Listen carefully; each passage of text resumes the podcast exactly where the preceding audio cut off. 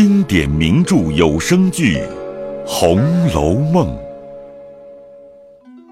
第九回：恋风流，情友入家塾，起嫌疑，顽童闹学堂。话说秦叶父子专候贾家的人来送上学择日之信。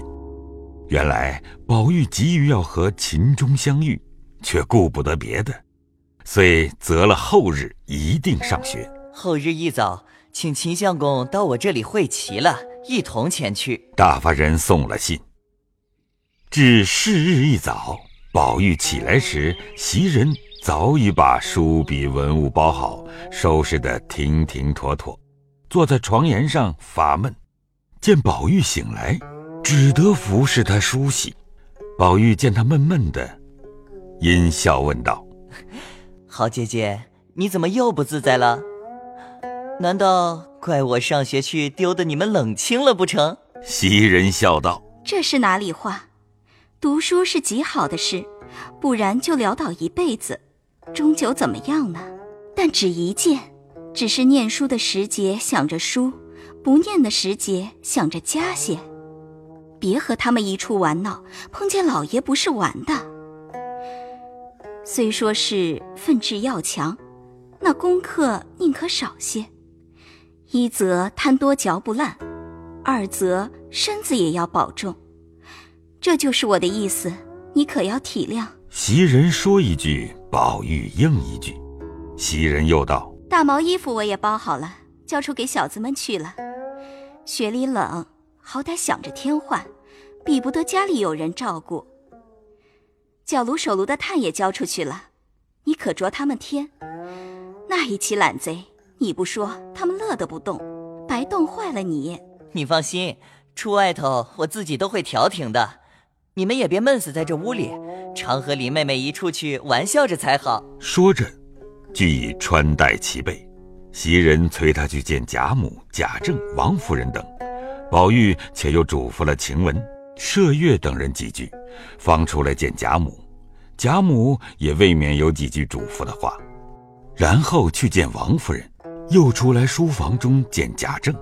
偏生这日贾政回家的早些，正在书房中与相公亲客们闲话，忽见宝玉进来请安，回说上学里去。贾政冷笑道：“哼哼。”你如果再提上学两个字，连我也羞死了。依我的话，你竟碗里的去是正理。哎，仔细占脏了我这地，靠脏了我的门。众亲客相公们都早起身笑道：“老世翁何必又如此？今日师兄一去，三二年就可显身成名的了，断不似往年仍做小儿之态了。天也将饭时，师兄尽快请吧。”说着，便有两个年老的携了宝玉出去。贾政因问。跟宝玉的是谁呀？只听外面答应了两声，早进来三四个大汉打签儿请安。贾政看时，认的是宝玉的奶母之子，名唤李贵，因向他道：“你们成日家跟他上学，他到底念了些什么书啊？倒念了些流言混语在肚子里，学了些精致的陶器。”等我闲一闲，先揭了你的皮，再和那不长进的算账。吓得李贵忙双膝跪下，摘了帽子，碰头有声，连连答应是。又回说：“哥儿一念到第三本《诗经》，什么悠悠鹿鸣，荷叶浮萍，小的不敢撒谎。”说的满座轰然大笑起来。贾政也撑不住笑了，因说道。哪怕再念三十本《诗经》，也都是掩耳偷铃、哄人而已。你就请学李太爷的安，就说我说了，什么《诗经》古文，一概不用虚应故事，只是先把四书一气讲明背熟，是最要紧的。李贵忙答应是，见贾政无话，方退了出去。此时宝玉独站在院外，屏声静候，待他们出来，便忙忙的走了。李贵一面掸衣服，一面说道：“哥儿可听见了不曾？先要揭我们的皮呢。人家的奴才跟主子赚些好体面，我们这等奴才白陪着挨打受骂的。从此后也可怜见些才好。好哥哥，你别委屈，我明儿请你。小祖宗，谁敢忘你请？只求听一句半句话就有了。说着，又至贾母这边，秦钟已早来等候了。贾母正和他说话呢，于是二人见过，辞了贾母。宝玉忽想起未辞黛玉，因又忙至黛玉房中来作词。彼时黛玉才在窗下对镜理妆，听宝玉说上学去，阴笑道：“好，这一去可定是要蟾宫折桂去了。我不能送你了。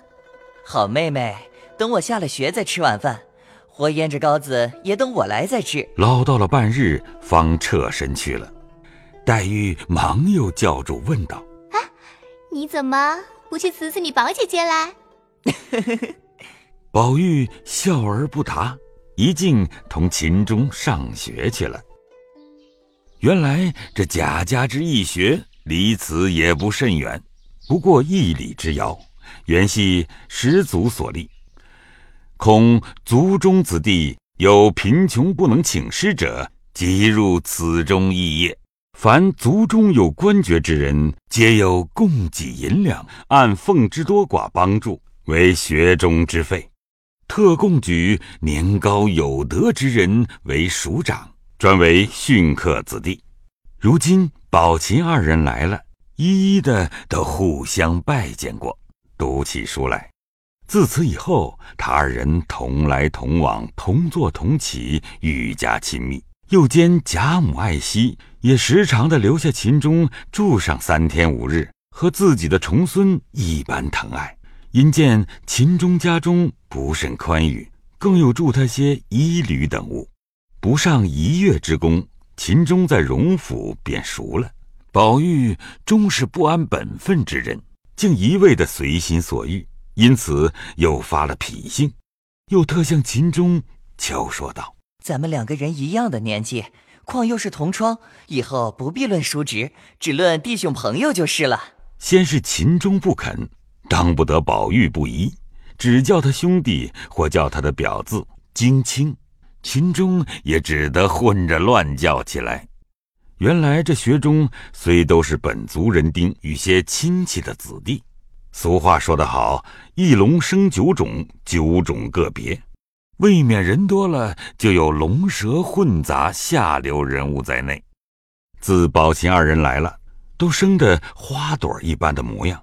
又见秦钟腼腆温柔，未语面先红，怯怯羞羞，有女儿之风。宝玉又是天生成，惯能做小伏低。陪身下气，性情体贴，话语绵缠，因此二人更加亲厚，也怨不得那起同窗人起了疑，背地里你言我语，构碎谣琢，布满书房内外。原来薛蟠自来王夫人处住后，便知有一家学，学中光有青年子弟，不免偶动了龙阳之性，因此也假来上学读书。不过是三日打鱼两日晒网，白送些束修礼物与贾代儒，却不曾有一些进意，只图结交些契弟。谁想这学内就有好几个小学生，图了薛蟠的银钱吃穿，被他哄上手的也不消多计。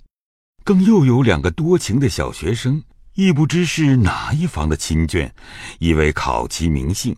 只因生得妩媚风流，满学中都送了他两个外号：一号香莲，一号玉爱。虽都有切慕之意，将不利于孺子之心，只是都惧薛蟠的威势，不敢来沾惹。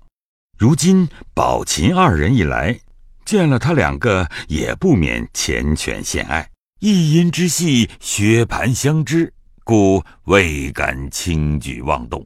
香玉二人心中也一般的留情于宝琴。因此四人心中虽有情意，只为发迹，每日一入学中，四处各坐，却八目勾留，或设言托意，或咏桑玉柳，摇以心照，却外面自为鄙人眼目。不意偏又有几个华贼看出行径来，都背后挤眉弄眼，或咳嗽扬声，这也非止一日。可巧这日黛如有事，早已回家去了，又留下一句七言对联，命学生对了，明日再来上书。将学中之事又命长孙贾瑞暂且管理。妙在薛蟠如今。不大来学中应卯了，因此秦钟趁此和香莲挤眉弄眼，递暗号。二人假装出小宫，走至后院说提几话。秦钟先问他：“家里的大人可管你交朋友不管？”一语未了，只听背后咳嗽了一声，二人吓得忙回头看时，原来是窗友名金荣者。香莲本已有些性急。羞怒相激，问他道：“你咳嗽什么？难道不许我们说话不成？”金荣笑道：“ 许你们说话，难道不许我咳嗽不成？我只问你们，有话不明说，许你们这样鬼鬼祟祟的干什么故事？我可也拿住了，还赖什么？先得让我抽个头，咱们一声不言语，不然大家就愤起来。”秦香二人急得绯红了脸。便问道：“你你你拿出什么了？”金荣笑道：“我先拿住了，是真的。”说着又拍着手笑嚷道：“贴的好烧饼，你们都不买一个吃去？”秦钟、香莲二人又气又急，忙进去向贾瑞前告金荣，说金荣无故欺负他两个。原来这贾瑞最是个图便宜没行止的人，每在学中以公报私，勒索子弟们请他。后又附注着薛蟠，图些银钱酒肉，一任薛蟠横行霸道。他不但不去管约，反助纣为虐讨好。偏那薛蟠本是浮萍心性，今日爱东，明日爱西，近来又有了新朋友，把香玉二人又丢开一边。就连金荣亦是当日的好朋友，自有了香玉二人，便弃了金荣。近日连香玉亦已见弃，故贾瑞也无了提携帮衬之人。不说薛蟠得新弃旧，只愿香玉二人不在薛蟠前提携帮补他。因此，贾瑞、金荣等一干人也正在促度他两个。今见秦香二人来告金荣，贾瑞心中便更不自在起来，虽不好呵斥秦钟。却拿着香莲做法，反说他多事，着实抢白了几句。香莲反讨了没趣，连秦钟也讪讪的各归座位去了。